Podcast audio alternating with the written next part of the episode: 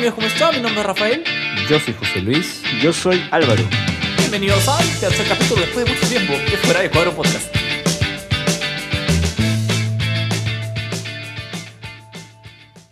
¿Qué tal José? ¿Qué tal Álvaro? Después de varias semanas sin producir nada, sin hacer mucho, aparentemente, por fin nos podemos juntar para grabar un nuevo capítulo de Fuera de Cuadro. Así es, Rafael. Ese tiempo ha sido de muchos frutos. Un Así es, tiempo sí, sí, sí. de mucha reflexión, de mucha escucha. De a todos los compartir también entre nosotros, ¿no? Compartir entre Sí, nosotros. ¿No te por acuerdas de las videollamadas? Las Para videollamadas. coordinar, todo eso. Todas las En videollamadas. que vacaciones, 8 de la mañana quería hacer videollamada. 8 de la mañana, yo Claro. Lo, lo miraba con cariño, con aprecio y valoraba su amistad, pero, pero es cierto, no ha sido esas semanas, no ha sido una semana de, ni de vagancia ni de, desaparec- Para ni, ni de nada, desaparecernos, en para realidad nada. ha sido replantear muchas cosas del programa, temas, secuencias que se van a ir, muchas sorpresas. y Escuchar, ¿no? Escuchar, a- mucha a- gente que... Y a ustedes también. Sí, que nos, que nos ha planteado otros temas, ¿no? Es- Eso, eso me parece sumamente valioso.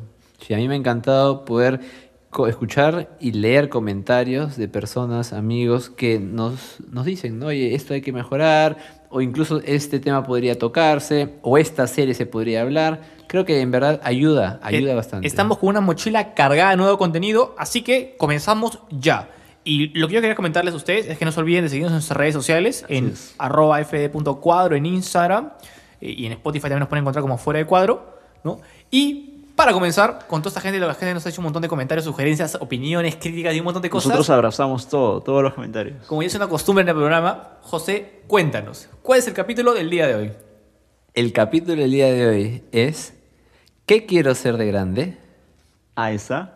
Ese es un... Es un una tremendo- pregunta, pero Vital. Aparent- efectivamente, aparentemente es una pregunta muy, muy, inocen- muy inocentona. Sí, sí, sí. Justo cuando pensaba en ese título y pensaba en, en el tema, recordaba, ¿no? Cuando yo estaba en el kinder, eh, era ahí pequeñito. Josecito, Josecito. Claro. Estaba en el colegio y seguro que los que mis amigos de la promoción que están escuchando no se acordarán la Miss Claudia, ¿no? La Miss Claudia. Saluda a Miss Claudia. La Miss Claudia nos mandó una tarea. ¿Cuál era la tarea? Teníamos que estar en una pared, ¿no? Están castigados. Burro. Sí, no sé, te mal. Miren, miren la pared, decía, ¿no? miren esta pared tan inmensa, era así larga, larga, larga. Tienen que dibujar que quieren ser de grande. Asu. Y, y bueno, y pre- les pregunto, ¿no? ¿Saben qué dibujé? A ver, ¿qué cosa? Ay, Dios Pues dibujé, ¿no? Un hombre que estaba ahí con una franja blanquirroja, ¿no? Ah, sí. Ahí ¿Jugabas en la estaba selección? cruzada, Como el chorri. ¿no? Y, y claro, lo que quería hacer era presidente.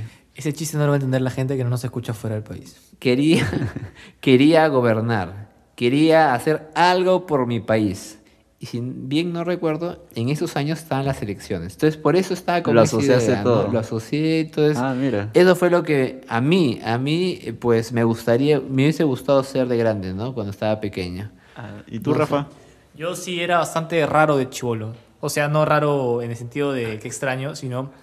eh, y no sé si es muy típico ya en, en los niños, pero yo quería hacer un montón de cosas. No creía que, no creía que puede ser todo. De hecho, yo me consideraba bueno en muchas cosas. Eh, no se me daba mal el colegio ni nada, pero muy curioso cuando estaba en inicial. eh, recuerdo que nos hicieron disfrazar una profesión, el día de las profesiones. A mi hermano, a, a Rodo, a mi gemelo, lo pusieron de, de, de policía y a mí me pusieron de bombero. Yo recuerdo que eso me marcó muchísimo y los primeros años de mi vida yo solamente quería ser bombero. Después ya me ¿Tienes miedo al fuego? no? Y después, pero después de eso ya me, me, me, me, me explayé mucho y quise hacer un montón de cosas. Quise ser pues químico, quise ser ingeniero, quise ser arquitecto, quise ser este. Después regresé a la ingeniería industrial. eh, después quise ser escritor, eh, artista. uf, pero cuántas cosas he querido hacer no tengo ni idea. Pero he querido hacer muchas cosas. Recuerdo la, primera, la más antigua, bombero. Ah, mira. Este. A ver, creo que hay dos cositas que sí me marcaron. El primero, para contarlo al toque, es este. Yo me acuerdo que niñito siempre, siempre, ¿no? Tenía esa curiosidad. Capaz de ahí venía, ¿no? El tema de la ciencia. Pero, eh, por ejemplo, eh, no sé si le ha pasado. eh, yo solía mezclar cosas. Desagarrar el Wow. champú. Wow. eh, el jabón, las cremas de mi mamá. Entonces, Asu. más que todo, el chibolito decía, algo descubriré. O sea, voy a, voy a encontrarme con una sustancia que nadie ha descubierto. ¿La descubriste? no, seguro? no, no descubrí nada. Casi intoxica a la familia, pero... Salió una cosa así, pero cuajosa, así, extraña, que siempre sería para la basura. Eh, pero creo que algo, algo de ahí, ¿no? Y, y lo otro era el fútbol. Sí, yo era loco fútbol. ¿no? Corea-Japón 2002, ¿no? Mundial. Uy. Canal 9, Eddie Fleshman. Pentacampeón Brasil Sí, con Ronaldo. Ronaldo. Ronaldinho. Claro, Roberto Carlos, esa gente. Y ahí yo me enganché. Jugaba todo el día fútbol. Así, pero era un loquito ¿ah? del Y fútbol. ahora no juegas. No, ahora no juego. Pero bueno, ahí está el tema de la lesión y todo, Sí, ¿no? no, pero dentro de todo sí era algo que, que me apasionaba. O sea, de hecho que sí. O sea, me dormía para el día siguiente Claro. pensando que mañana iba a jugar fútbol Igualito yo. y jugaba fútbol y me acosaba, ¿no? Y todo eso. ¿De verdad, José? Yo me dormía temprano para ver el, el mundial. Ah, no, pero para- A una las- cosa es ver, A pues. las 4 de la mañana Sí, eran era las Corea-Japón. partidas. Pero... Y todo eso, todo eso me, me- me- era, era apasionante, ¿ah? Era una cosa así... Y yo me asustaba incluso, decía, tanto, tanto... ¿Qué va a pasar, güey? que- que- y hasta que, claro, ya me hicieron entrar en razón y, y claro, fue por otro lado. ¿no? Con el chicote en la mano. No, mentira. Pero, pero es cierto que, que esta pregunta, que es al principio un juego, cuando somos niños, Sí, sí. va cobrando, no sé si relevancia o, o un estado crítico de nuestra vida cuando vamos acercándonos a quinto de secundaria y Ah, te eso preguntan, ya es una "Oye, cosa- ¿y qué vas a estudiar? Paso, ya ahí la ¿Qué cosa se quieres ser de grande? Bueno, hay gente que la tiene clara, ¿no? De chivuelto dice, yo quiero ser médico. Yo conozco un amigo que es médico, que tenía 7 años y dijo, yo, quiero- yo quiero ser médico. Y acabó y ahora es médico de muchos años y feliz, ¿no? Pero el, el vulgo, el, el común de los mortales como nosotros, este, generalmente recién en los últimos años del colegio comienza a plantearse seriamente esa pregunta. Yo creo que cuando estaba desde tercero de secundaria ya tenía la idea más o menos qué era lo que quería. Y, por ejemplo, pensé eh, educación, enseñar, me gustaba enseñar bastante. eh, y también veía el tema de argumentar, ¿no? el tema de saber defender. De ¿no? discutir. ¿no? Defender La posiciones. discusión sana. ¿no? En mi Como casa esta, siempre nos han dicho, ¿no? Cuando tú veas algo que tienes que defender, pues aprende, ¿no? A argumentar. ¿No? A argumentar bien. Y también me gusta mucho el emprendimiento. Ah. Sacar negocios. De niño, desde niño, tenía mis negocios así caseros. Sus. Amigos míos se acordarán, vecinos míos se acordarán, pero Ah, siempre me gustaban esas dos cosas. Por eso no tuve tantas dificultades cuando estaba en quinto secundaria. No lo sentí como una carga tan grande. Tenía Claro. más o menos la noción por dónde iba a ir, ¿no? Sí, sí, eso creo que dentro de todo ya ahí uno, uno lo experimenta como que te van ajustando los tornillos, ¿no? En quinto es como de cara a, la- a una pre o a una, ¿no? Para examen de admisión y todo. Eh, y creo que hasta cierto punto, hoy en día, es un poco hasta fuera de, ¿no? Eh, porque plantearle a un muchacho a esa edad, ¿no? Eh, Es compli- suicida. Es complicado. Suicida. O sea, eh, porque de fondo es, es cuestionarle algo no tanto de lo que va a ser, sino de lo que eh, esencialmente será, o sea, co- como en su persona, ¿no? O sea, el resto de su vida. claro, ¿qué es lo que tú quieres? Claro. O sea, y, y- y es, y es complicado, o sea, plantearse primero esa pregunta, ¿no? Y yo les digo, ah, eh, ¿qué es lo que tú quieres? ¿Eres feliz? Esas dos preguntas son valiosísimas. Y si es que te friega esas dos preguntas, o sea, te molesta, ahí es un signo, es un signo o que lo evades, ¿no? o que de alguna manera eh, eres consciente de, de que no lo estás afron- afrontando. ¿no? A mí me parece interesante cómo, justo ahora que hablábamos de esto, y lo comentábamos un poco antes, eh, cómo, nos, cómo hacemos todo, ese- todo este trazo de, de- de la línea de qué cosa quiero ser grande, cómo de niño eh, no es tan, es- no es tan importante, es más un juego, va, va cogiendo notoriedad conforme vamos creciendo, pero inclusive cuando estamos en quinto o en la pre, después del colegio, y ya hemos decidido qué carrera seguir, qué estudiar en la universidad, y estando Sí. en la universidad y felices con nuestra carrera, ¿no? Todavía seguimos preguntándonos, oye, ¿y después qué? ¿No? Claro. O sea, ya, ok, acá es- estoy en mi carrera, octavo ciclo, pero ¿qué? O sea, ¿qué viene después? O sea, sigue teniendo validez la pregunta, No se agota. ¿qué pues, quiero ¿no? ser de grande? ¿Qué quiero ser después? O sea, ¿a dónde va esto?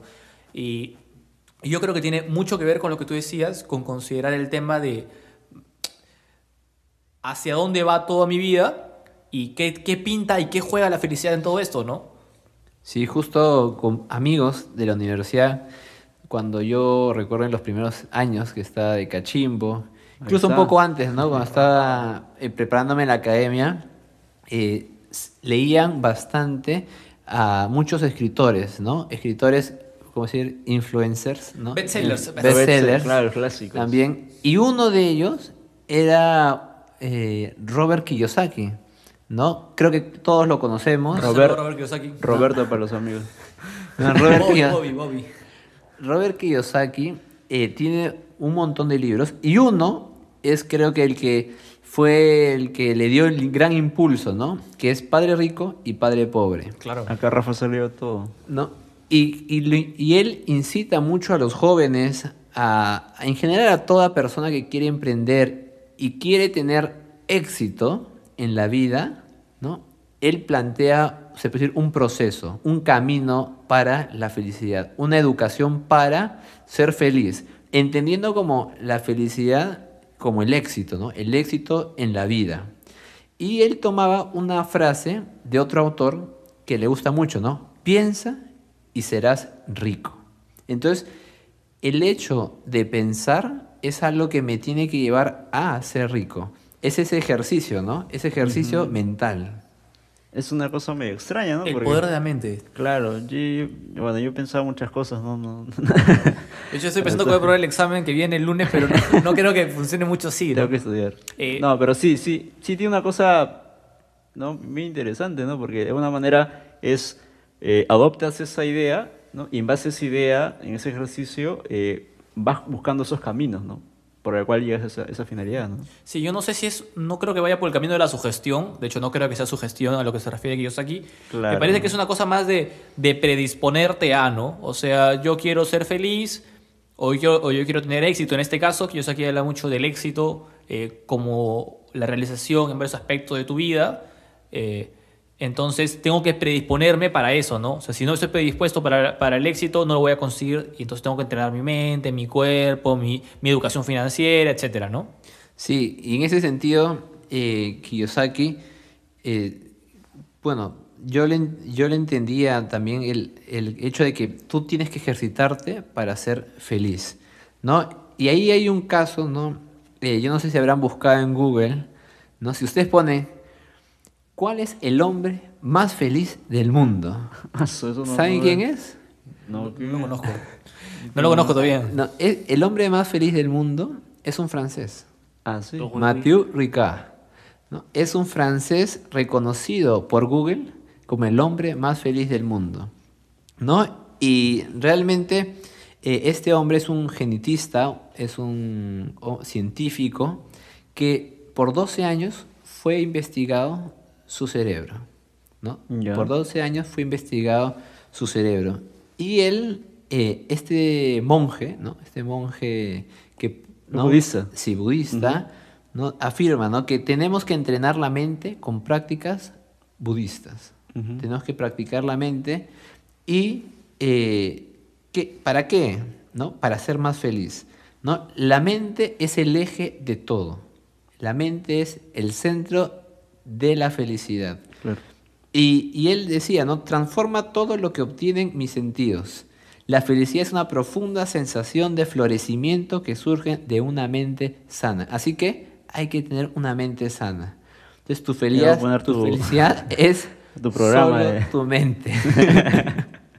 Y Yo lo asocio muy rápidamente a, a esta concepción de, de, de- de espiritualidad, ¿no? en la que nuestra mente es realmente quien gobierna todo, de que hay una conciencia universal, el universo es también una mente que permite, que da, ¿no?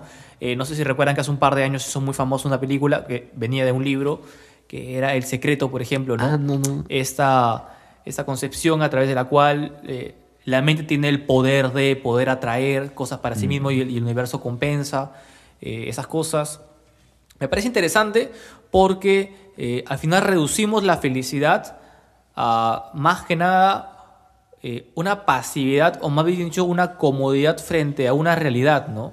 Eh, por ejemplo, yo creo que eh, Ricard no hubiese desarrollado esta concepción de felicidad si es que no se hubiera ido al Tíbet a vivir lejos de la bulla de la ciudad, eh, Claro. lejos de, no, adentrado en las montañas, Claro. eh, en ese sentido de, de, de- de paz interior, ¿no? Así tipo Fu Panda, así de paz interior, que, que hay mucha gente que nosotros el día a día no podemos experimentar esa realidad, entonces somos, estamos imposibilitados de ser felices. Eh, no, bueno, es una nueva pregunta, pero a lo que voy es que justamente también eh, plantea un proceso de madurez, ¿no?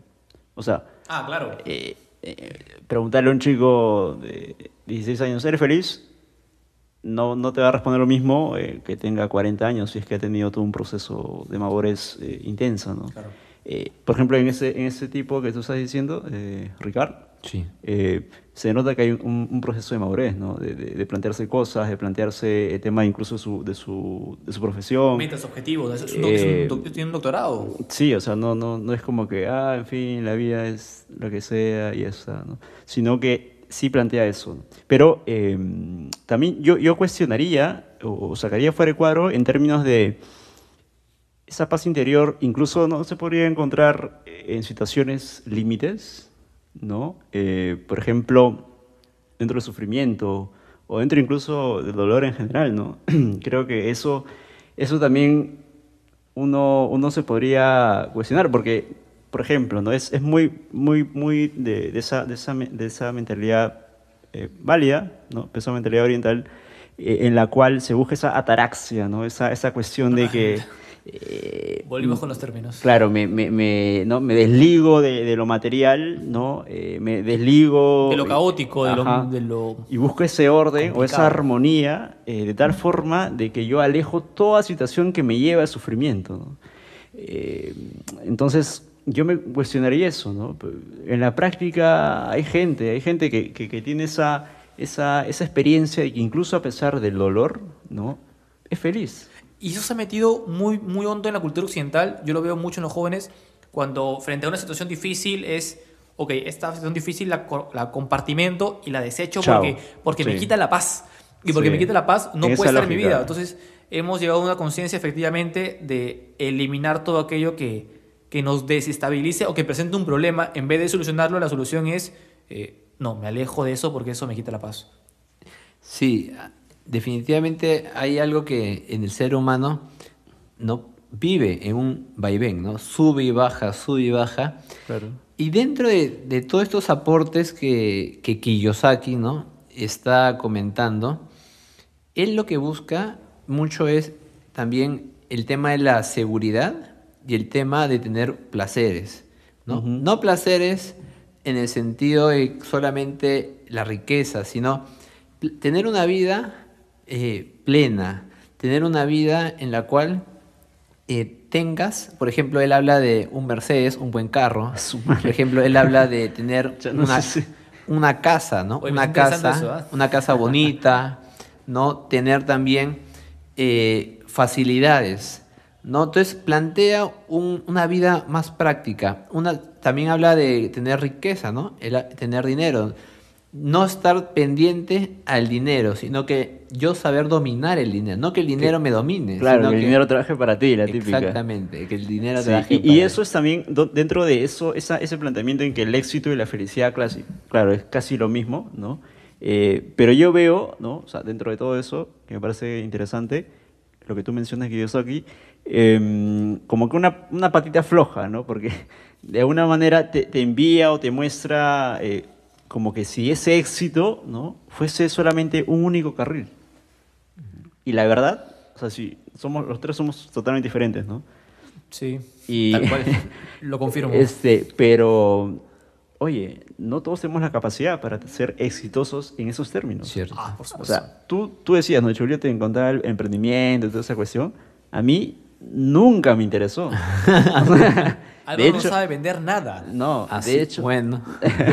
De hecho, siempre me invitaba a esas cuestiones de, ¿no? del, del Ah, coaching invitaba. empresarial, o, ¿no? Ese, o, claro, como veían que tenía la carrera de ciencias, eh, sé que algunos se han metido en eso, pero, o sea, literalmente era una cosa que yo solo al escuchar, yo, mm, ahí nomás, o sea, ahí nomás, ¿no? Eh, no porque me cayera mal, sino porque no me interesaba ¿no? y, y veía que no me iba a interesar. Entonces, si yo, yo estoy en esos parámetros, Entonces, no seré nunca exitoso, por lo tanto nunca seré feliz. ¿no? Entonces, creo que eso también es un poco eh, reduc- reducir, ¿no? Eh, como si fuese solamente un camino. O sea, la felicidad solo la puedes encontrar con ese método, ¿no? con estos parámetros, con esta forma. ¿no?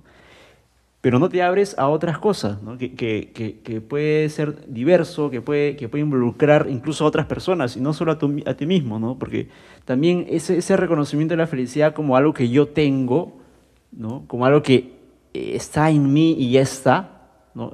Encontré la felicidad al contemplar eh, toda cosa y está en mí. ¿no? Y el otro. Y a partir de eso, justamente, o sea, a partir de la conciencia no solamente del otro, sino también inclusive poder expandirlo más, no encasillarme en esta metodología de la felicidad, ¿no? O Claro. sea, metodología del éxito. Paso final- uno, paso dos, paso tres. Claro, inclusive uno podría decir, ¿no? Pero sí, o sea, yo realizo mi paso uno, paso dos, paso tres eh, de diferente modo, ¿no? Sí, pero igual eh, hemos parametrado a, justamente a la felicidad en términos de éxito, en términos de, de bienestar. De producción. en- de, de- de comodidad inclusive, ¿no? Eh, y podríamos plantear ahora, tal vez, que la felicidad ni siquiera es incompatible con las situaciones de caos o las situaciones de dolor, ¿no? Eh, tratamos de pensar que la uno es feliz mientras está bien, ¿no? Pero, pero, venga, inclusive uno podría experimentar la felicidad estando enfermo o con sufrimientos de dolor o inclusive con, con- circunstancias de sacrificio. Y eso será interesante, interesante considerarlo porque eso simplemente rompe todo el esquema de decir que la felicidad es un estado zen, es un estado de ataraxia, es un estado de bienestar, es un estado de éxito. No, yo creo que ahí hemos encasillado la felicidad a un plano de bienestar exitoso, pero va más allá de eso. ¿no? Bueno, eh, sí, es cierto, ¿no? La felicidad eh, no se contradice con el sufrimiento, no se contradice con el dolor, ¿no? Uno puede padecer y ser feliz, ¿no? Eh, saber realmente creo que eh, la felicidad va muy ligada con el tema de yo, yo veo eh, qué es donde yo me siento pleno, ¿no? Creo que es muy importante, ¿no? Saber que en la plenitud uno va sintiendo ese sentir, yo me siento bien, ¿no? Yo me siento bien, yo me siento re- realizado, pero en plenitud, ¿no? Eh, Desde lo profundo, se puede decir, desde, desde dentro, ¿no? Por ejemplo, uno a veces dice, yo me siento bien cuando, o yo me siento feliz cuando de repente he, hecho, he ido a la playa y he corrido una buena ola, ¿no? O yo me siento feliz cuando he estado ahí echado en la arena, ¿no? Viendo el Me ha sunset. quemado el sol. No. Entonces, claro, pero eso es un feliz, sentirse feliz que se va en el momento, ¿no? Creo que una característica puede ser la felicidad es algo que, que es algo pleno, que está en plenitud, que está en continuidad, que está a dar, que cada día en continuidad se dice, oye, estoy pleno, estoy realizado, estoy feliz. Sí. No, no es algo que perdura un momento, que se quede en un instante, sino que es eh, ver algo más allá. Sí, y creo que dentro de todo también involucra, como decía, no, no tanto yo soy un contenedor de felicidad, ¿no? eso está, me parece genial, eh, pero sino que también soy canal. ¿no? De alguna manera, eh, ¿en qué situación, en qué circunstancias, en qué espacios soy pleno en la medida en que eh, soy ese, ese canal para que el, otro que tengo al lado, en el trabajo, en la familia, lo que sea, eh, también llegue a, a un, no solo un estado pues, de desconexión con las cosas, eh, sino eh, con la realidad. ¿no? Y, y dentro de todo eso también involucrará este, términos de sufrimiento, de dolor, de, mucha, de mucho agradecimiento también. Yo pensaba mucho y de hecho un gran guiño fue al inicio cuando poníamos esta canción después de nuestro intro, que algunos habrán, reconocido, algunos no, eh, pero es la canción de intro justo de la película de Hércules, de esta película de Disney, este clásico de Disney. De cero a héroe. De, de- sí, efectivamente. Y, y a mí me, me parecía, mira, Claro. ¿sabe? ah? Y, y Ah, justo me, me O sea, parecía yo acá era, era fan de porque ¿Ah, sí? Eh, vemos, Hércules. vemos muchos elementos. Me siento ignorado por ustedes. No, no, sí, sí. Perdón, Rafael. Pero veo muchos elementos que me parecen curiosos de poder plantearlos ahora. Por ejemplo, ese tema eh, de que Hércules en algún momento eh, consigue el éxito. Se vuelve un héroe famoso, reconocido, la gente lo quiere. Che, que todo el pero, todavía, pero todavía no, se- no sé si... Oye, algo falta. O sea, ya había hecho los pasos. ¿no? Efectivamente. Eh, ya había hecho los pasos. Mató había, un monstruo, mató otro monstruo. otro con 10 cabezas, con 20 cabezas, todo. O sea, Tenía mataba a todos los minotauros, o sea, todo. Tenía su, su mer- merchandising, ¿no? Claro, o esos sea- zapatitos que sonaban. ¿Así? Había un zapato increíble, yo quería esos zapatos. Era el sueño de todo niño. Sí. Ah, no, no le he Y ese visto. juguito de Hércules. Tienes que ver, tienes que ver. Tienes que- ah, no lo juego en la computadora, es Le- básico. le- no, Hércules sí juega en la computadora, Ah, pero entonces- de niño bien pequeño, pero ahora último ya me olvidé. Ya, Bueno, pero no el tema. Pero justamente, eh, a pesar de haber conseguido el éxito, Pata no era feliz. Y tenía a la chica, pero tampoco era feliz. Y se encuentra, ¿te acuerdas que va al templo, ¿no? De Zeus. Y le pregunta a su padre. ¿A qué me falta? ¿No? Sea, una cosa así medio- Y su papá no, ni- no le hablaba, pero decía que no te has dado cuenta de que en realidad lo que necesitas para poder realmente ser feliz era un Ser acto Dios, que ¿no? él no el consideraba. ¿no? Claro. Eh, y, y él se da cuenta que consigue divinizarse en la película, que yo lo interpreto mucho como me he realizado por fin cuando se sacrifica por la chica. ¿Cómo se llama? Eh, Meg. Ah, me. Eh, eh, en, en griego tiene, tiene un nombre un poco más completo, pero cuando lo pasaron a, a- a- a- bueno, inglés, Ah, en la versión de. Disney, Ujú. cambiaron, ¿no? Eh, mega, me- no sé cómo es en, griego, ¿no? Tú, tú sabes de griego esas cosas. Pero justamente, ¿no? O sea, cuando me sacrifico por el otro, cuando pienso, tengo la conciencia de que el otro también puede pasarla mal, de que el otro también, de que mi felicidad está comprometida con el otro, Claro. y que puedo sacrificarme, o sea, pasarla mal, o sea, morir inclusive por el otro, que es un mal, morir es un mal, Sí. eh, puedo ser feliz Increíble esa escena, ¿no? rum, ¿no? Y Cuando están en el Hades. y le mete su puñete a Hades. Sí, cuando están ahí con haciendo viejito y la agarra. Efectivamente. Cha, qué increíble. Eh, ¿Y qué es lo bacán? De que una vez que ha conseguido esa felicidad, él va al, al Olimpo, Olimpo, y claro. Zeus le ofrece la inmortalidad. Y el pata dice, no, quiero vivir en la tierra. Y yo creo que eso no significa que la felicidad eh, no alcanza su plenitud, no, pues sino que la felicidad ni siquiera en ese momento es un espacio de, de, de permanencia plena en este momento, sino de que inclusive en la realización del mundo en el día a día, vamos construyendo esta felicidad. En algún momento la alcanzaremos plenamente, totalmente de acuerdo. Esa será una conversación para otro momento. Así es. Así es. Pero, pero, sin decir yo puedo, soy feliz plenamente aquí en el mundo, puedo decir voy paso a paso construyendo esa felicidad. Y ese fue un gran mensaje que me dejó Hércules y que ahora que lo hemos podido revisar, eh, es un poquito entretenido hacer estos podcasts porque podemos ver películas de Disney. eh, me, me- me quedo con esa gran idea. Sí, es, es, es eso, ¿no? Es en términos de, de son instantes, eh, se abre a todo algo que, que- que escapa también de mis manos, ¿no? Eh, que involucra al otro, eh, que también involucra cierto ejercicio, ¿no? Ahora que me has acordado que yo estoy aquí, también involucra un ejercicio, ¿no? Es Claro. un tipo que está tirado en la cama, eh, muy complicado. ¿no? De ninguna forma, ¿no? eh, sí, es más complicado. Eh, pero sí, eso, eso, y eso nos interesa, eso nos interesa que también eh, plantearles, eh, escucharles, ¿no? Eh, ¿Qué querían ser de grandes cuando eran cuando eras niños, cuando, cuando, cuando ya eras no tan niño? y, y- y eso, eso, eso es lo que más o menos hemos querido plantear. Así que yo creo que quería que invitarlos a todos ustedes a que estén muy cerca de nuestras redes sociales porque nos, a ser- nos interesa muchísimo que nos cuenten qué cosas querían gra- de chicos y qué cosas querían hacer ahora, ¿no? Y si han realizado sus sueños y cómo van en camino a eso. Así que yo solamente quería decirles que yo soy Rafael Yo soy José Luis. Yo soy Álvaro. y hoy hemos sacado la felicidad Fuera de cuadro. Hasta la próxima.